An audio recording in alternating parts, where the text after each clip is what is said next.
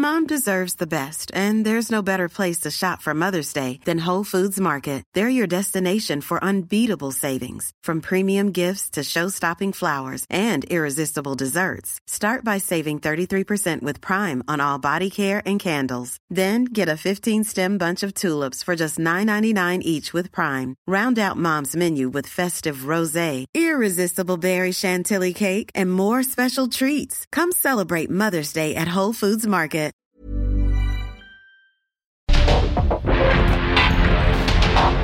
Porque el mundo actual no se entendería sin la economía, las finanzas y los negocios. Acompaña a Mario Maldonado, el columnista de negocios más joven y objetivo del periodismo financiero en su programa. Bitácora de negocios. ¿Ya sabes qué harás con tu aguinaldo? Gastarlo todo no es una buena opción. Mejor ponlo a trabajar para que te genere buenos rendimientos. En Finsus, te ayudamos a multiplicarlo con una tasa de hasta 13.13% anual. Descarga la app y comienza a invertir desde 100 pesos de forma fácil y segura. CAT nominal de 13.13%, CAT real de 7.49% antes de impuestos, tasa de rendimiento fija anual. Consulta términos y condiciones en www.finsus.mx.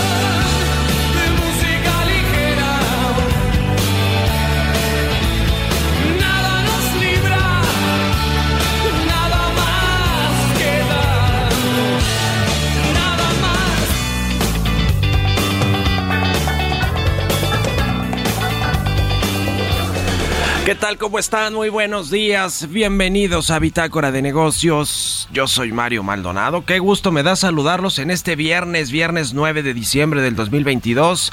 Estamos transmitiendo en vivo como todos los días tempranito aquí en la cabina del Heraldo Radio. Muchísimas gracias por conectarse en punto de las 6 que abrimos esta barra de noticias, esta barra informativa aquí en el 98.5 de FM en la Ciudad de México y en el Valle de México, pero también un amplio saludo le mandamos al resto de la República Mexicana, Monterrey, a Guadalajara, a Chilpancingo, a Tampico, a Tuxtla Gutiérrez, a Oaxaca, a todas las ciudades y estados donde nos escuchamos, también en el sur de los Estados Unidos.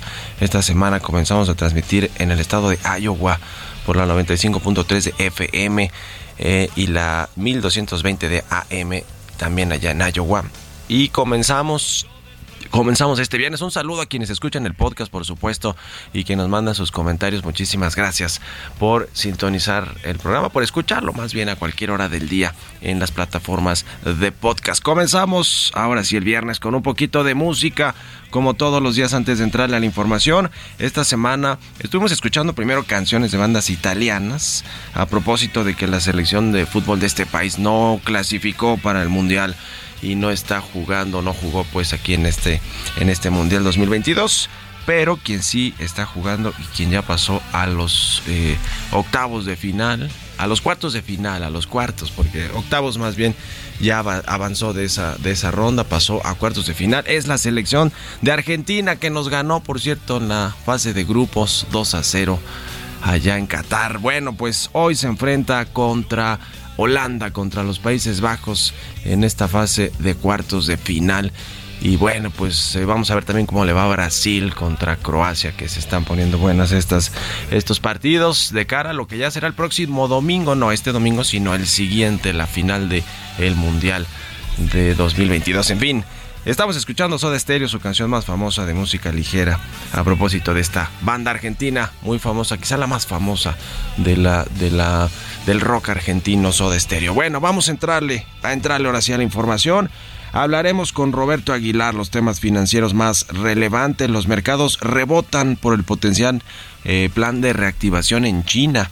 Estados Unidos en camino a la recesión corta y superficial en el 2023, dice un sondeo de Reuters, y Rolando Vega será el nuevo presidente del Consejo Mexicano de Negocios el próximo año en sustitución de eh, Antonio del Valle. Ayer se reunieron con los empresarios y le voy a platicar al ratito en mi editorial de lo que sucedió con los ultra ricos, los del Consejo Mexicano de Negocios y la reunión con el presidente López Obrador. Vamos a hablar también con eh, Pedro Cortés, de el, eh, asociado del Consejo Mexicano de Asuntos Internacionales, sobre esta cumbre de la Alianza del Pacífico que se pospuso por segunda vez y todo lo que sigue pasando allá en el Perú con la destitución del el presidente Pedro Castillo, expresidente ahora, y lo que significa eso para la democracia, para el Estado de Derecho en, en los países latinoamericanos y Perú viene arrastrando una crisis política de, de, mucho tiempo. Y lo que dijo el presidente López Obrador, que él está puesto para darle asilo a, a, Pedro Castillo en México. De hecho, iba a la embajada mexicana cuando finalmente fue entregado a las autoridades allá en el Perú. En fin, le vamos a entrar al tema, vamos a hablar también con Luis González de Franklin Templeton sobre el ciclo alcista del Banco de México que culminaría con una tasa de interés de 11%. Todavía falta una decisión de política monetaria en el Banco Central eh, en la próxima semana y ya veremos qué deciden los integrantes de la Junta de Gobierno, pero seguramente un alza de 50 puntos base, ya está muy dibujada a veces la, la forma en la que van a votar más o menos los eh, integrantes de la Junta de Gobierno de Banco de México. Pero bueno, vamos a entrarle al tema y el tema de la inflación, que es así se desaceleró un poquito en noviembre hasta 7.8 y viene obviamente Emilio Saldaña el piso todos los viernes un poquito del tema de tecnología. Vamos a entrarle al asunto de la moneda digital que Banco de México precisamente dijo que no quiere apresurarla. Y también con Jesús Espinosa, los números y el deporte, vamos a hablar de los mexicanos y los estadounidenses, que son los aficionados que han gastado más dinero en Qatar a propósito de que hablábamos hoy de los partidos, el partido de la selección argentina contra Holanda. En fin, le vamos a entrar a estos temas hoy aquí en Bitácora de Negocios, así que quédense con nosotros. Ya es viernes, por fin viernes. Vámonos al resumen de las noticias más importantes para comenzar este día con Jesús Espinosa.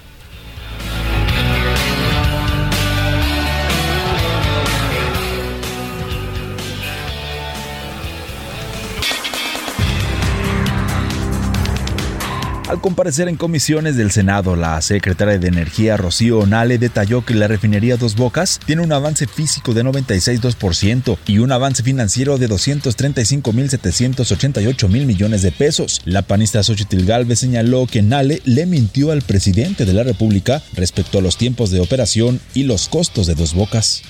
Que iniciarían las etapas de prueba por los próximos seis meses, cuando usted sabía que eso era imposible. Otra vez le mintió al presidente. Y el secretario de Hacienda me confirmó que el monto autorizado por el Consejo de Administración de Pemex son 16.514 millones de dólares, más del doble de lo que usted se comprometió que iba a costar. Es absurdo. ¿Cómo explica que el costo se haya duplicado. Aquí hay de dos sopas, o son ineptos o son bandidos. El presidente del Consejo Mexicano de Negocios, Antonio del Valle, afirmó que nuestro país puede recibir más inversión extranjera procedente de Asia siempre y cuando desaparezcan las dudas provocadas por las diferencias en la política energética entre Estados Unidos y México. El secretario de Infraestructura, Comunicaciones y Transportes, Jorge Nuño Lara, informó a diputados federales que en la revisión de las irregularidades para recuperar la categoría 1 de seguridad aérea se tiene un avance del 80%. Humberto Gual, secretario general de la Asociación Sindical de Pilotos Aviadores de México, lamentó que el gobierno federal, encabezado por el presidente Andrés Manuel López Obrador, esté pensando en recurrir al cabotaje y cuestionó la rentabilidad económica que esperan las autoridades en materia aeronáutica.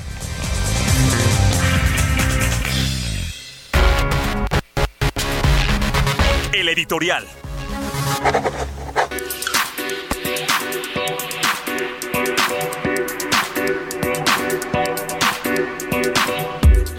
Pues en medio de todo lo que sucede en México, en diferentes frentes ya de cara al cierre del año, en lo que tiene que ver con esta reforma electoral que ya dijo Monreal, que incluso se juega su puesto como coordinador de los, con los, de los senadores de Morena si no pasa este plan B que le mandó el presidente y que se aprobó fast track en la Cámara de Diputados. Pero bueno, en medio de esto, de lo que sucede con el TEMEC, las consultas, las, las posibles controversias por los temas energéticos y de alimentos, el maíz transgénico, lo que tiene que ver con el Poder Judicial, el relevo en la Corte que ya también está a la vuelta de la esquina y del Tribunal eh, Federal Electoral, las elecciones del próximo año y las del 24, las campañas anticipadas, los retos para la economía global. Bueno, en medio de todo esto se reunieron los empresarios del Consejo Mexicano de Negocios, que son, digo yo, los ultra ricos, porque esos sí son los dueños de las empresas, de los negocios, los accionistas principales, es decir, no son solamente los dirigentes del, del Consejo Coordinador, de la CONCAMI, la Coparmex, sino los verdaderos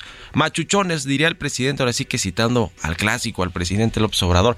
Se reunieron en el Club de Industriales, hablaron de varios temas que tienen que ver con la economía, con los empleos, con la inversión, con la certeza para, para eh, los inversionistas. Eh, fue Rogelio Ramírez de la OA, acompañó al presidente López Obrador y lo que me cuentan ahí los, los algunos de los asistentes es que el presidente, como casi siempre en todas estas reuniones, le gusta al presidente reunirse con los multimillonarios. ¿eh? Ya ve que incluso dice que no, ha, no han perdido dinero en su sexenio y que a las pruebas se remite, que los ricos son más ricos en su gobierno y tiene razón el presidente. Entonces estaba de buen humor, sonriente, atento a las solicitudes de los empresarios que pues eh, le, pintaron ahí que eh, pues eh, se requiere más certidumbre en temas de, de, Estado de Derecho, de respeto a las leyes, de respeto a lo, a lo, que digan los jueces en términos de, por ejemplo, la política energética.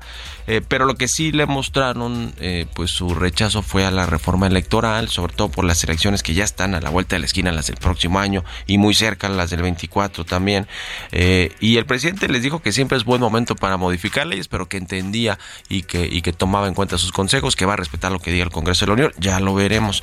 Y ya, y ya escuchamos también se va Antonio del Valle del Consejo Mexicano a principios del próximo año, veremos qué, qué sucede. También está muy confiado el presidente de que todo va a salir bien con estas eh, consultas del sector energético y en, y, en, y en temas del maíz transgénico. La próxima semana, por cierto, va Marcelo Ebrard, el secretario de Agricultura, el titular de Cofepris a Washington, a ver algunos de estos asuntos, así que pues ya veremos. En fin, en fin, les endulza los oídos el presidente el observador los multimillonarios es un mago, sabe cómo hacerlo.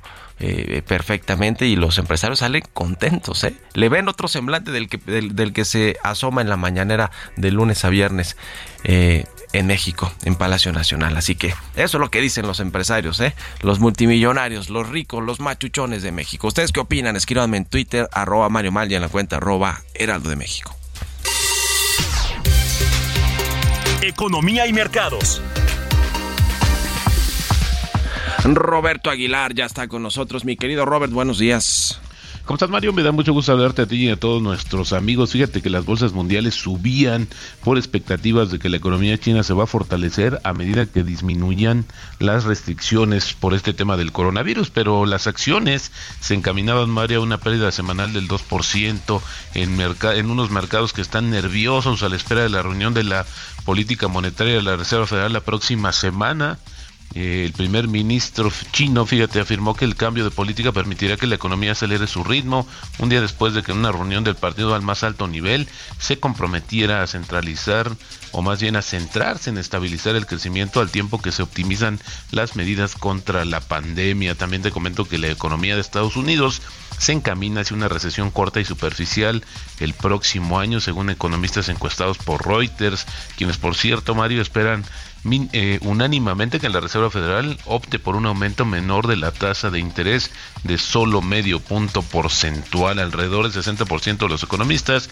que proporcionaron pronósticos trimestrales del PIB, pues anticiparon una contracción eh, durante dos trimestres consecutivos o más en algún momento del 2023. Una gran mayoría de los economistas dijo que cualquier recesión sería corta y superficial y pronostican que Estados Unidos crecería solo un 0.3% el próximo año y vaya, esto nos interesa a sobremanera justamente a México por esta relación comercial que por cierto pues no es nada terza ni mucho menos. También te comento que el índice de precios al productor de China reportó una caída anual por segundo mes consecutivo en noviembre, mientras que la inflación al consumidor justamente se desaceleró, lo que indica una actividad débil y una demanda floja en una economía que se ha visto frenada por los duros controles de la pandemia. E interesante, así es como si está bajando la inflación en China, pero a costa del crecimiento. Y fíjate que también los precios del petróleo operaban estables, pero ambos contratos referenciales, es, decir, el Bren y el WTI, se encaminaban hacia una pérdida semanal pues cercana al 10%, Mario, y esto debido a las preocupaciones por los débiles perspectivas económicas en China, Europa y Estados Unidos que pesan sobre la demanda del crudo también. Te comento que las normas propuestas por la Unión Europea para moderar el alza de los precios del gas natural pueden poner en peligro la estabilidad financiera y deben rediseñarse. Esto lo dijo el Banco Central Europeo. Y es que el, mes pasado la Unión Europea propuso un mecanismo de corrección del mercado destinado a moderar los precios del gas natural y la volatilidad de los mercados después de un repunte de los costos de la energía que elevó la inflación a máximos históricos y aumentó, eso sí, la tensión en los mercados financieros por el comercio de derivados energéticos. Y bueno, ayer la noticia, Mario, en el mundo tecnológico es que la Convención Federal de Comercio de Estados Unidos presentó una denuncia para impedir que Microsoft compre Activision. Fíjate que esta, esta compra se anunció en enero de este año por 69 mil millones de dólares, que sería la mayor operación en la historia del sector de videojuegos. Y bueno, pues ya dijo la empresa que va a luchar contra el gobierno de Estados Unidos para que finalmente le dejen comprar esta compañía. El tipo de cambio cotizando en 19.73. Con esto tenemos una ganancia anual de 3.7%. Y bueno, fíjate que sí, Mario, también el, el tipo de cambio que se ha mantenido en estos niveles debajo de los 20 pesos, pero esta semana en especial sí ha sido bastante volátil el comportamiento de la moneda mexicana. Buenísimo, gracias Roberto Aguilar y nos vemos a ratito en la televisión. Gracias Mario, muy buenos días. Roberto Aguilar, síganlo en Twitter, Roberto AH, 6 con 20 minutos, vamos a otra cosa. Mario Maldonado en Bitácora de Negocios. Y bueno, pues le hemos estado contando parte de esta crónica de lo que ha sucedido en Perú con eh, la, el intento de golpe de Estado de Pedro Castillo y después la destitución y eh, pues ahora vendrá eventualmente un juicio contra el ahora expresidente peruano.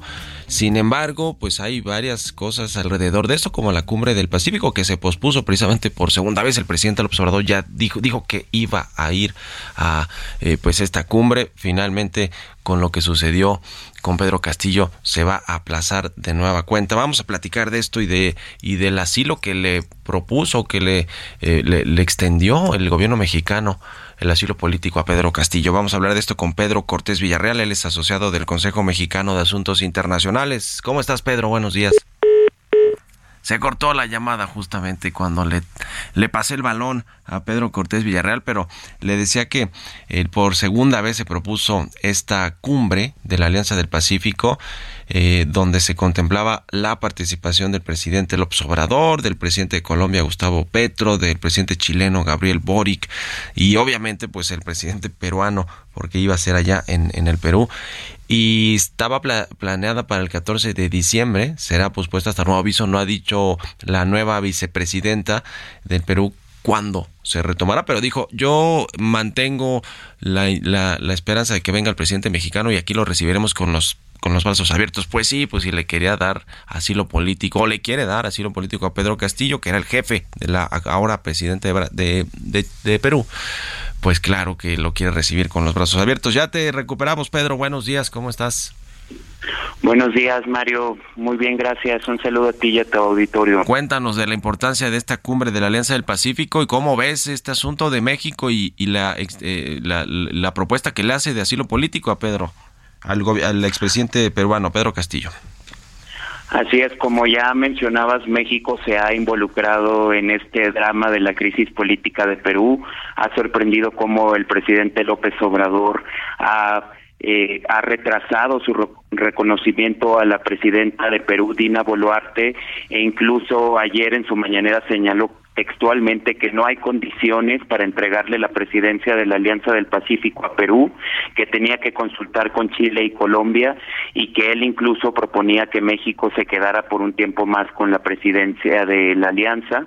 Eh, esto es algo inusual. Eh, la posición de México es completamente diferente a la de otros países latinoamericanos, incluso de los líderes de la izquierda como el presidente Alberto Fernández de Argentina o el presidente electo de Brasil, Lula da Silva, eh, y sorprendió mucho cómo mientras López Obrador decía que no había condiciones, la nueva presidenta de Perú estaba declarando en su país que esperaba a López Obrador con, con los brazos abiertos. eh, esto es algo muy eh, inédito para el bloque comercial de la Alianza del Pacífico, que representa más del 40% del Producto Interno Bruto de la región región eh, que es que había estado blindado a diferencia de otros mecanismos regionales como el Mercosur de las eh, de los vaivenes ideológicos de los países que lo integraban, así que por primera vez vemos que los cambios políticos e ideológicos están afectando al bloque comercial, aunque la secretaria de Economía de aquí de México, Raquel Buenrostro, ha declarado que no afecta esta crisis política de Perú a la estabilidad comercial del bloque.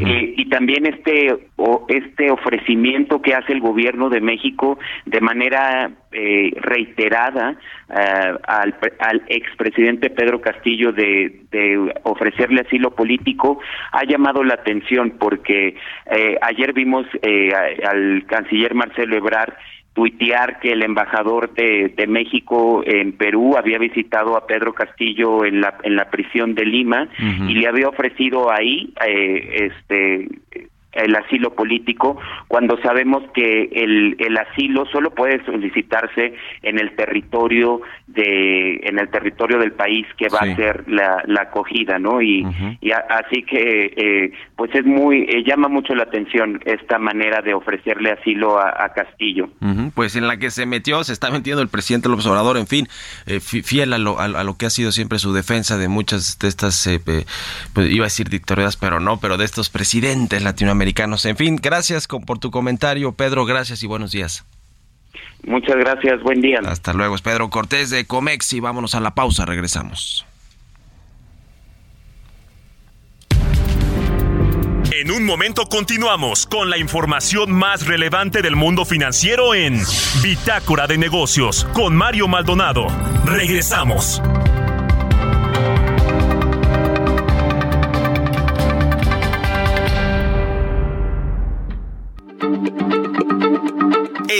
La H se lee, se comparte, se ve y ahora también se escucha.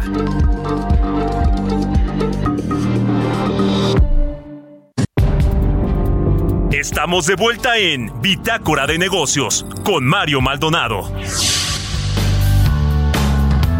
Algún tiempo atrás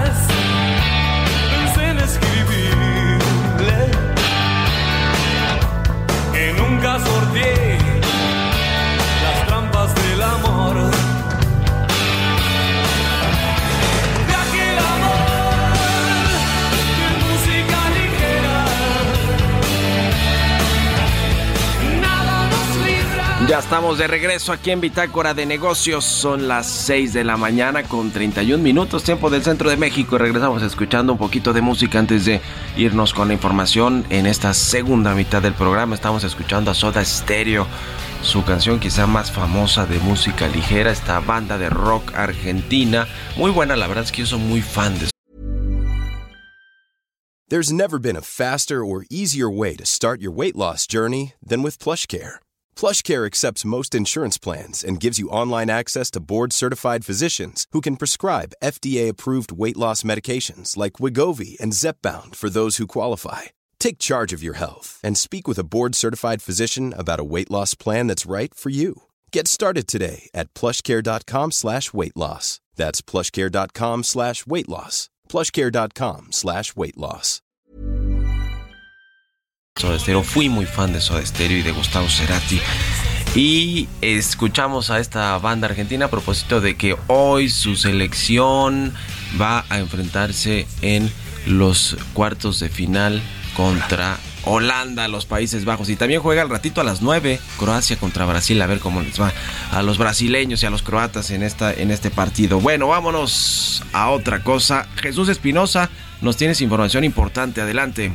Así es, Mario, ¿qué tal? ¿Cómo estás? Muy buenos días, saludos a todo el auditorio. Y es que con el objetivo de continuar mejorando la situación de las niñas y niños en México, Fundación Grupo Andrade realizará el sorteo de un auto Aveo LSTA 2022 nuevo, por supuesto. Contribuye en esta causa comprando tu boleto de 100 pesos en Fundación Grupo Andrade.org.mx. Permiso otorgado por la Secretaría de Gobernación con el número 2022-0235-PS02 y la vigencia del permiso del 5 de diciembre de este 2022 al 6 de diciembre del 2023. Mario. Gracias, Chucho, y vámonos al segundo resumen de noticias.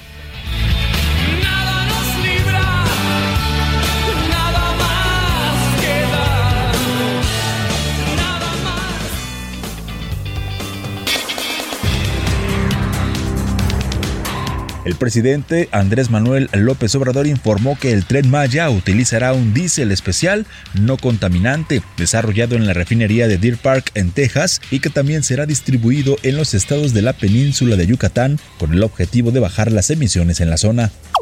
no solo se va a utilizar para el tren de bajo contenido en azufre, no contaminante, sino ya se tomó la decisión que va a ser el diésel que se va a utilizar en todo la península y lo que tiene que ver con Chiapas y Tabasco. Empresarios del sector eólico señalaron que es viable aportar alrededor de 37% de las metas de generación con energías limpias comprometidas por México en la COP27, siempre y cuando las condiciones lo permitan. El presidente de la Asociación Mexicana de Energía Eólica, Leopoldo Rodríguez, indicó que de los 40 mil megavatios que pretende instalar el país, los privados pueden desarrollar 15 mil de aquí a 2030, con una inversión de 15 mil millones de dólares y la generación de 25 mil y 30 mil empleos.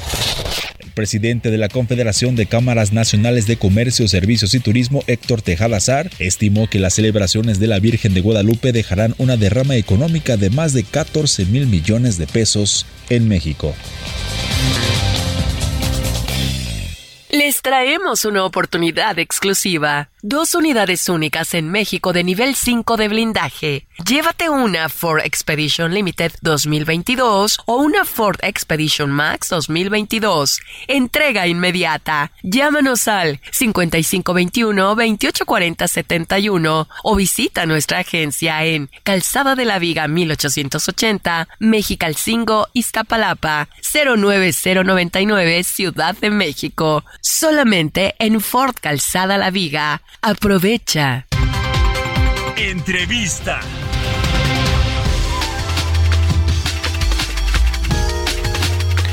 Y bien, ya le decía, pues el Banco de México va a tener su última decisión de política monetaria del año y seguramente pues aumentará la tasa de interés de medio punto porcentual, pero este ciclo alcista del Banco Central eh, pues podría estar cerca de terminar, no sé si a principios, muy a principios del próximo año, pero terminará el 2022, eso sí, con una tasa de interés de 11%, cercana al 10.5, 11%. Vamos a hablar de esto con Luis González, él es eh, vicepresidente y senior de Portfolio Manager de Franklin Templeton. ¿Cómo estás, Luis? Buenos días.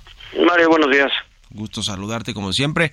¿Cómo ves esta última reunión de política monetaria? ¿Qué te pareció el dato de la inflación de que bajó a 7.8% en noviembre, la inflación anual? ¿Qué nos cuentas?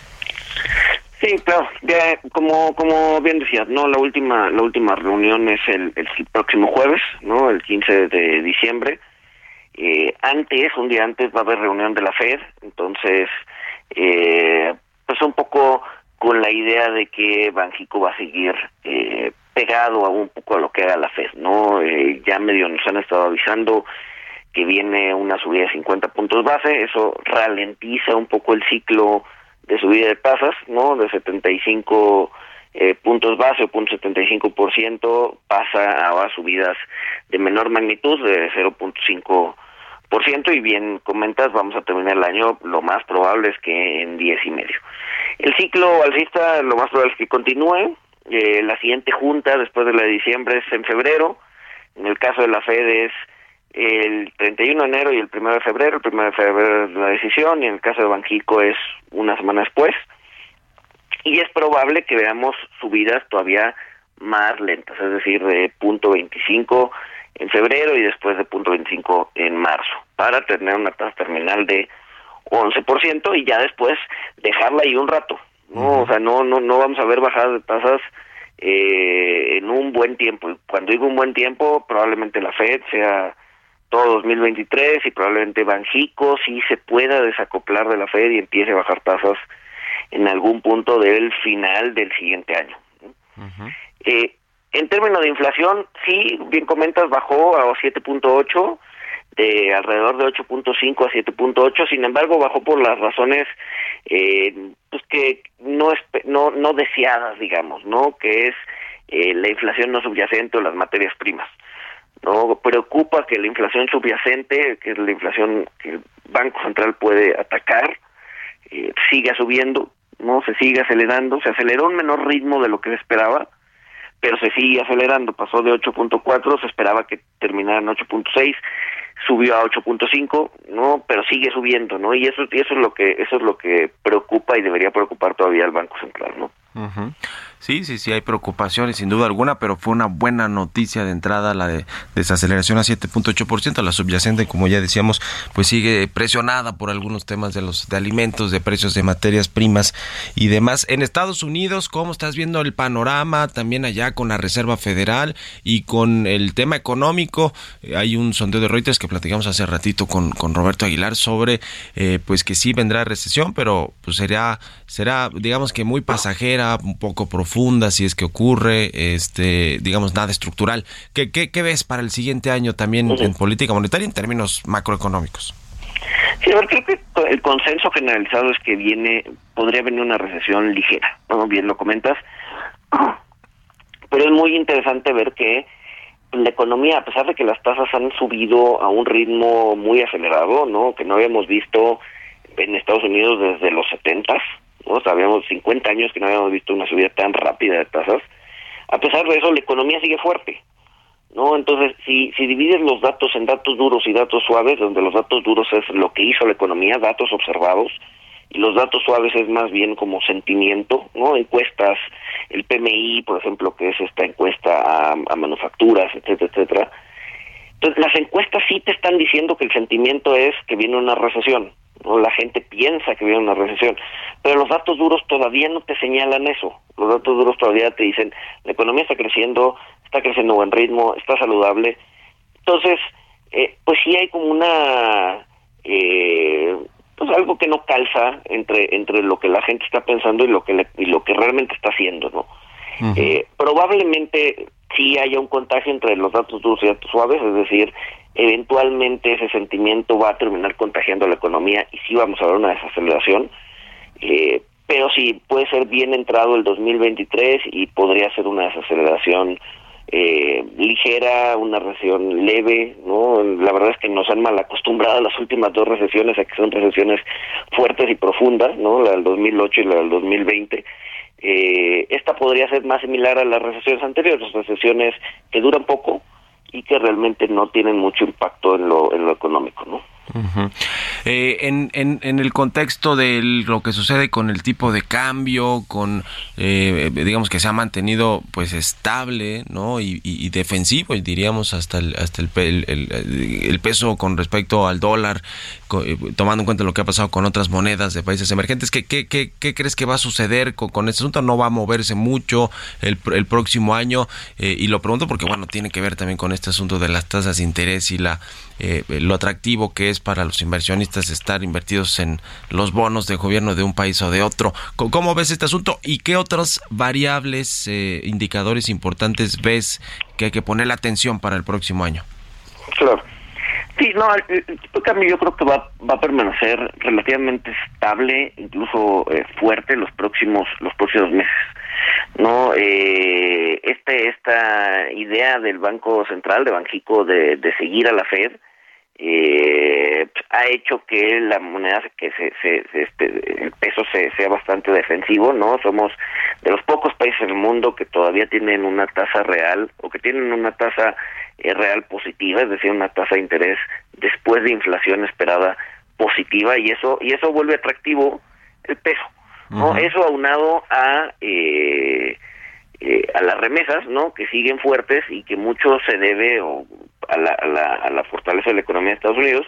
Entonces, si te fijas, probablemente veamos eh, la desaceleración de Estados Unidos, un desacoplamiento de la Fed en algún punto del siguiente año, ¿no? Y eso, pues probablemente, bueno, probablemente va a reducir el diferencial de tasas respecto a Banxico, respecto a la Fed, ¿no? que ahorita son 6%, probablemente se reduzca, eh, probablemente las el envío de remesas se ralentice, eh, entonces pues, todo eso va a eh, probablemente golpear el peso y lo pueda empezar a debilitar. Entonces, en ese sentido, eh, yo creo que de aquí a que eso suceda, todavía vamos a ver un peso relativamente fuerte, eh, y ya después probablemente veamos una una una eh, depreciación eh, con suerte ordenada del peso hacia adelante. No, al final del día tampoco nos conviene tener un peso fuerte. Eh, ¿Por qué? Porque somos un sí, país exportador, sí. porque somos un país en donde el gobierno vende petróleo, entonces necesita, o sea, recibe dólares y pues entre entre más depreciado esté el dólar, pues más más ingresos recibe, ¿no? Entonces, eh, tampoco nos gusta un, un dólar fuerte. No, no, no, nos gusta un dólar a 30, definitivamente no, porque eso también puede causar inflación, pero sí un dólar un poco más débil hace lo que sea que producimos atractivo, ¿no? Uh -huh. eh, me hiciste otra pregunta. No me Te decía de otros indicadores importantes que hay que seguir para el próximo año, eh, o, o, digamos alertas que tú ves en el panorama. La, el próximo año va a ser más complicado en términos económicos, sin duda alguna, para el mundo y obviamente para México. Claro, a ver, el, el, el, lo más probable es que venga una desaceleración en el crecimiento. Eh, sin embargo, México podría tener estos factores de resiliencia, eh, como el tema del nearshoring. Entonces, yo creo que el, el tema del nearshoring pod podría ayudarnos a hacer eh, un poquito más, eh, pues sí, sí, digo, sin repetirme, un poquito más resilientes en términos de qué tanto nos podremos desacelerar. Creo que voltear a ver lo que está pasando ahí podría ser importante para eh, intentar predecir hacia dónde va la economía mexicana. Pues ya lo estaremos viendo y platicando y, y siguiéndote ahí en Twitter y en tus análisis. Gracias Luis, como siempre, por estos minutos y muy buenos días. Mil gracias a ti, Mario. Saludos a la audiencia y feliz fin de semana. Igualmente, un abrazo a Luis González, analista de temas financieros, eh, de mercados y pues de lo que sucede también en, en el tema macroeconómico, la economía global de la cual México obviamente no puede extraerse. Al revés, es eh, de los países además que tiene más, más tratados comerciales con el mundo, es decir, un país muy, muy globalizado. 6 con 44 minutos, vamos a otra cosa. Tecnología.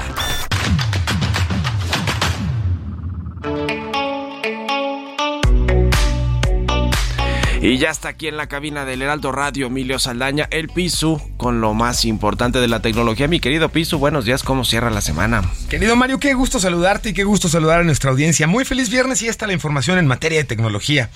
Jack Dorsey e Elon Musk de nuevo se encuentran enfrentados por cuestiones relacionadas con Twitter. La semana pasada Musk eh, comenzó a promover el lanzamiento de comunicaciones internas de Twitter, a liberarlas, a las que denominó archivos de Twitter. El multimillonario afirmó que la publicación de la información mostraría esfuerzos de Twitter para censurar la libertad de expresión. Musk ha prometido lanzar más archivos de Twitter. El martes de esta semana, el multimillonario confirmó que había despedido al abogado general adjunto de Twitter, James Baker, por presuntamente interferir en la publicación de la información, acusando al abogado de suprimir información importante para el diálogo público. Y esta semana misma, el cofundador de Twitter, Jack Dorsey, pidió al actual propietario y CEO de Twitter, Elon Musk, que haga todo lo público ahora, en el lanzamiento de estos llamados archivos de Twitter. Si el objetivo es la transparencia para generar confianza, ¿por qué no publicar todo sin filtro y dejar que las personas juzguen por sí mismas? Incluir todas las discusiones sobre acciones actuales y futuras. Hacer todo público ahora. Tuiteó Dorsey en respuesta a Elon Musk diciendo que necesitaba tiempo antes de publicar el episodio 2 de dichos archivos. Por otro lado, el Pentágono en Estados Unidos ha otorgado un contrato para la nube por 9 mil millones de dólares a Amazon, Google, Microsoft y Oracle. El Pentágono anunció esta semana a los ganadores del contrato denominado Infraestructura Conjunta de Guerra en la Nube, o JWCC por sus siglas en inglés, con Amazon Web Services, Google, Microsoft y Oracle, y cada uno de los cuales recibió parte del contrato que tiene un tope de 9 mil millones de dólares. El proyecto tiene como objetivo brindar capacidades de cómputo en la nube para todo el Departamento de Defensa en todos sus dominios y niveles, de acuerdo al anunciado por el Departamento de Defensa. Este es solo uno de varios contratos de nube multimillonarios que el gobierno estadounidense ha otorgado en los últimos años y el actual contrato podría tener un valor de decenas de miles de millones de dólares de acuerdo a las especificaciones y las empresas competirán por las órdenes de trabajo emitidas por varias agencias de inteligencia. Y finalmente le platico que Facebook e Instagram andan como de berrinche. Anunciaron que van a eliminar todas las noticias si el Congreso les obliga para, a pagar por ellas. Meta, la matriz de Facebook e Instagram, en voz de su portavoz Andy Stone, explicó que si el Congreso aprueba una ley de preservación y competencia del periodismo, se habría obligada a considerar eliminar todas las noticias de sus plataformas. La ley propuesta, que ha recibido un importante apoyo en el Congreso de Estados Unidos, permitiría a los periódicos negociar directamente con las empresas de redes sociales para obtener más dinero publicitario a cambio del contenido. Permitir tal cosa crearía una entidad similar a un cártel, afirmó Andy Stone. Stone comentó también que dicha propuesta de ley ignora injustamente cualquier valor que plataformas como Facebook e Instagram brindan a los medios de comunicación a través del aumento del tráfico y suscripciones. Hizo hincapié en que los directores y generadores de contenidos como los medios colocan su contenido en las plataformas como meta porque beneficia sus resultados y no al revés. Así que traen como berrinche importante, mi querido Mario, con esta ley. No solamente aplicaría, por supuesto, a Facebook, aplicaría a todas las plataformas que hoy comercializan a través de publicidad noticias y contenidos y este tipo de cambio no les caería nada favorable, señor. Nada favorable, está viendo cambios eh, importantes en, en, esta materia. Y bueno, qué cosa lo de lo de Elon Musk y sus archivos que quiere hacer público todo y hasta se mete a temas políticos, no en Brasil, que si están, que si favoreció Twitter o no a, Lula da Silva y cosas por el estilo, está con todo. Eh, está con todo, le provocó incluso una crisis al presidente Joe Biden porque los archivos de Twitter que liberaron en estos días tiene que ver con su hijo, con Hunter Biden y una computadora, las elecciones, pero está, la verdad es que sí, sí está bien chiflado. bueno, en fin, pues ahí está el tema. Gracias, Piso. Buen fin de semana, señor. Igualmente es Emilio Saldaña. Pisu con eh, todos los temas importantes del sector tecnológico. Vámonos a otra cosa con las historias empresariales. Historias empresariales. Y hablando de noticias y de medios de comunicación, este jueves el sindicato de el New York Times comenzó un paro de 24 horas tras abandonar las negociaciones, eh, incumplirse el plazo fijado. Es la primera vez que los empleados de este emblemático diario estadounidense o medio de comunicación estadounidense participan en una huelga desde principios de los años 80. Nos cuenta Giovanna Torres. Desde su fundación en 1851, The New York Times ha ganado más premios Pulitzer que ningún otro periódico. En total son 132 y es ampliamente considerado en la industria como uno de los grandes periódicos de referencia. Es propiedad de The New York Times Company que cotiza en bolsa. El diario es afectuosamente llamado La Dama Gris y es considerado por muchos el diario por excelencia de los Estados Unidos. De acuerdo con información de la agencia Reuters, más de 1.100 empleados sindicalizados de The New York Times iniciaron este jueves un paro laboral de un día, alegando que la empresa no negoció de buena fe tras haber fijado la semana pasada un plazo para la firma de un contrato. El sindicato había fijado la medianoche del 8 de diciembre como la fecha límite. Se trata de la primera vez que los trabajadores del periódico se involucran en una huelga desde principios de los años 80 y se desarrolla en medio de un creciente movimiento sindical en todo Estados Unidos en el que los empleados de empresas como Amazon, Starbucks Company y Apple Inc. se han organizado para luchar contra lo que consideran prácticas laborales injustas. A través de Twitter, el sindicato manifestó que estaban dispuestos a trabajar todo el tiempo que fuera necesario para llegar a un acuerdo justo, pero la dirección se levantó de la mesa a falta de cinco horas. Mientras que el periódico en un comunicado confirmó la huelga y señaló que es decepcionante que los empleados tomaran una medida tan extrema cuando no se encuentran en un punto muerto. Para Bitácora de Negocios, Giovanna Torres.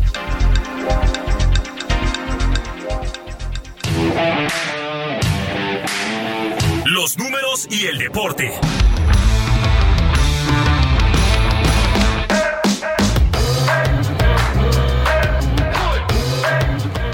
Ya está aquí Jesús Espinosa de nueva cuenta en la cabina del Heraldo Radio. Arráncate, Chucho. Mario, ¿cómo estás? Te saludo nuevamente, mucho gusto y a todos los, los que nos escuchan también, por supuesto. Vamos a platicar de los gastos que se hacen en este mundial y bueno, resulta y de acuerdo con un reporte que sacó Visa, que los mexicanos, Mario, y los estadounidenses son los que más gastan en estos torneos allá, en este caso en, en Qatar entre mercancías, souvenirs, los boletos, por supuesto, las, eh, la comida, etcétera. Y vamos a darles algunos números. Si tú que estuviste por allá, a ver si también nos compartes un poquito más al ratito, qué tan cierto es, ¿no? ¿Qué, ca- si es o no tan caro, por ejemplo, Qatar, Dubái, etcétera. ¿Cómo te fue por allá en estas tierras mundialistas en cuanto a los gastos? Y es que los mexicanos, como les decía, eh, pues son de los que más han gastado al representar un 9% de las transacciones y solo superados por los Estados Unidos que representaron el 18% durante la fase de grupos. Estos, estos números es durante la fase de grupos y este, este reporte que saca y que publicó ayer Visa, pues bueno, mm, nos dice que el monto por medio de transacciones dentro del estadio para todos los partidos durante la fase de grupos de este torneo fue de un promedio de 23 dólares. Las principales categorías de gasto fueron mercancías con el 47%, souvenirs, las bebidas y la comida con el 36% y los boletos con el 11%. De acuerdo con esta empresa, eh, y por poner un ejemplo, en el partido de Argentina contra México, que fue el pasado 26 de noviembre, los tarjetamientos mexicanos gastaron casi cuatro veces más que los argentinos. Es decir, fue un 29% por parte de los mexicanos y un 8% por los argentinos. Y en el partido con el mayor monto por medio de transacciones fue Estados Unidos contra Irán el pasado 29 de noviembre y fue un promedio de 29 dólares con un promedio también total de 14 dólares en las compras de bebidas y comida, mientras que el 89 eh, más bien son 89 dólares en promedio en compras de mercancías. Y ya más para ir cerrando y concluyendo con estos números, los cinco partidos más con más gastos. Arabia Saudita contra México, 5.1% del gasto total. Argentina contra México, 4.7%. Camerún, Brasil, 3.7%. Portugal, Uruguay, 3.6%. Y Qatar contra Ecuador, 3.6% el gasto total. Y el estadio Stadium, noven- eh, 974, tuvo el mayor monto promedio de transacciones de 25 dólares con un promedio total de 15 dólares en compras de bebidas y comida, así como 80 dólares en promedio en compras de mercancías. Maro, ahí está, los mexicanos nos gusta gastar y que y vaya manera de gastarlo. Pues si somos uno de los países que envía más eh, aficionados a los mundiales de fútbol, según más de 80 mil personas, según la Cancillería, fueron a Qatar, o fuimos, fuimos a Qatar. Tú estuviste ahí y vi, yo, yo vi en televisión, por ejemplo, cuando se cantaba el himno nacional, ¿no? En, en- en Argentina-México. Sí, es impresionante. Tú estuviste en el No, estadio. buenísimo. Y en términos de los gastos, la verdad es que yo no sentí que fuera un país tan caro en términos de transporte, de comidas, eh, de restaurantes. eh, creo que el alojamiento fue lo más caro precisamente por la alta demanda y por la falta de oferta, pero, pero en general creo que no, no, no tan caro. Tu pronóstico rápido para los partidos de hoy, Chucho. Ah, espero que pase. Yo creo que va a Brasil y Argentina a la semifinal. La- ya, O sea, sí, pasa- hoy gana sí, Brasil sí, y gana Argentina. Pues sí, las dos potencias del fútbol a nivel mundial. Gracias, Chucho. Gracias. Y gracias a todos ustedes por habernos acompañado este viernes aquí en Bitácora de Negocios. Se quedan con Sergio Lupita. Nosotros nos vamos a la televisión, al canal 10, al canal 8 de la televisión abierta, las noticias de la mañana. Buen fin de semana.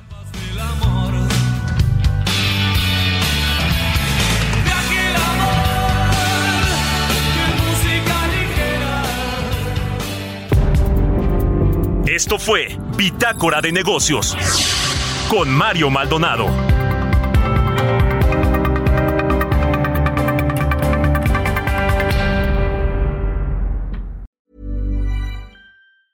Mom deserves the best, and there's no better place to shop for Mother's Day than Whole Foods Market. They're your destination for unbeatable savings, from premium gifts to show-stopping flowers and irresistible desserts. Start by saving 33% with Prime on all body care and candles. Then get a 15-stem bunch of tulips for just $9.99 each with Prime. Round out Mom's menu with festive rosé, irresistible berry chantilly cake, and more special treats. Come celebrate Mother's Day at Whole Foods Market.